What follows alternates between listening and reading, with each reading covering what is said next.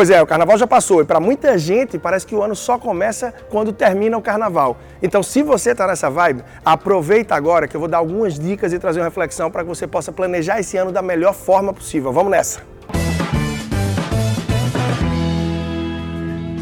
Bom, esse conteúdo está muito bacana, eu acho que é importante você vir nessa reflexão comigo, mas antes eu vou te pedir uma coisa, se você não está inscrito ainda nessa plataforma, corre para se inscrever. Esse conteúdo vai estar disponível no YouTube, no meu podcast, através de qualquer uma das plataformas que você pode acessar. É importante que você se inscreva para que possa acompanhar isso de perto. E o que é super importante, independente da época do ano, afinal, o planejamento Claro, o ideal é que você faça no fim de um ano, no começo do outro, mas nunca é tarde para que você toque, que você comece a se planejar. Então é importante que você elenque os seus sonhos e objetivos. Quais são as suas prioridades para esse ano? Então, independente se você está vendo isso agora, realmente logo depois do carnaval, do São João, não importa quantos meses eu tenho para o ano terminar, que objetivos eu quero atingir e qual é a melhor forma que eu quero avançar para chegar lá. Então é super importante que você identifique aonde você está e aonde você quer chegar e o caminho que você vai percorrer para atingir isso. Isso eu falo não só no âmbito financeiro, mas também no campo pessoal e no campo profissional de sua vida. Então, para isso é importante que você estabeleça metas e que você acompanhe a evolução dessas metas, para ver se você foi muito arrojado quando traçou essas metas ou se foi até muito conservador e vai atingir muito antes do prazo. Então, tirar a temperatura, entender como é que está o avanço, é essencial para que você veja como está o avanço do seu planejamento. Um outro ponto que é muito importante é em muitos casos a gente perceber que o melhor não é a velocidade, não é ter pressa de chegar, mas é ter direção, é ter consistência e saber se o caminho que você está percorrendo é aquele que realmente vai te levar para o lugar certo. Acontece em muitos casos, você já deve ter visto alguma experiência de marcar com um amigo, marcar com alguém e quando vocês conversam estão em lugares diferentes. De repente um dos dois até chegou muito antes, teve pressa, teve velocidade, mas não teve direção. Então no nosso planejamento, não só financeiro, mas pessoal e profissional, é essencial que a gente tenha também uma direção para chegar no lugar certo, na hora certa e da melhor forma possível. E no planejamento não é diferente.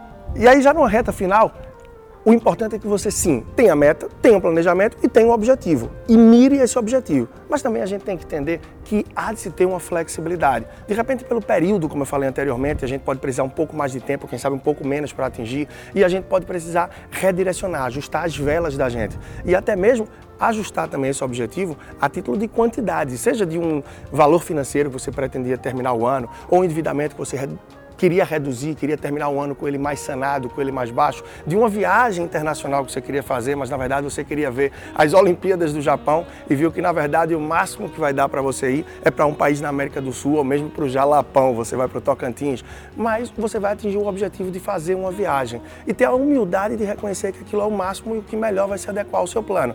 E não por isso desistir, mas recondicionar a meta que você tinha para que possa atingir no novo prazo.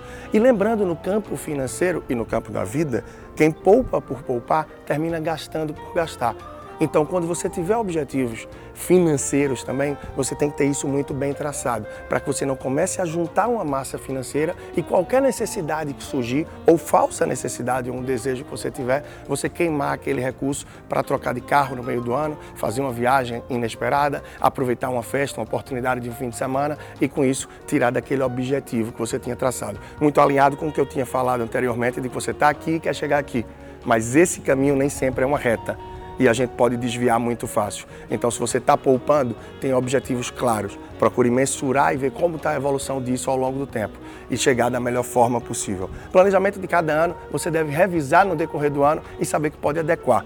Eu sou Leandro Trajano e esse é um conteúdo no sentido de mentalidade e reflexão, para que você possa fortalecer essa base e pavimentar todos os caminhos de suas conquistas no campo financeiro, profissional e pessoal. Vamos em frente e eu espero você na próxima oportunidade que a gente tiver juntos, sempre disponível no podcast, YouTube, GTV e no Instagram Personal Financeiro. Um grande abraço.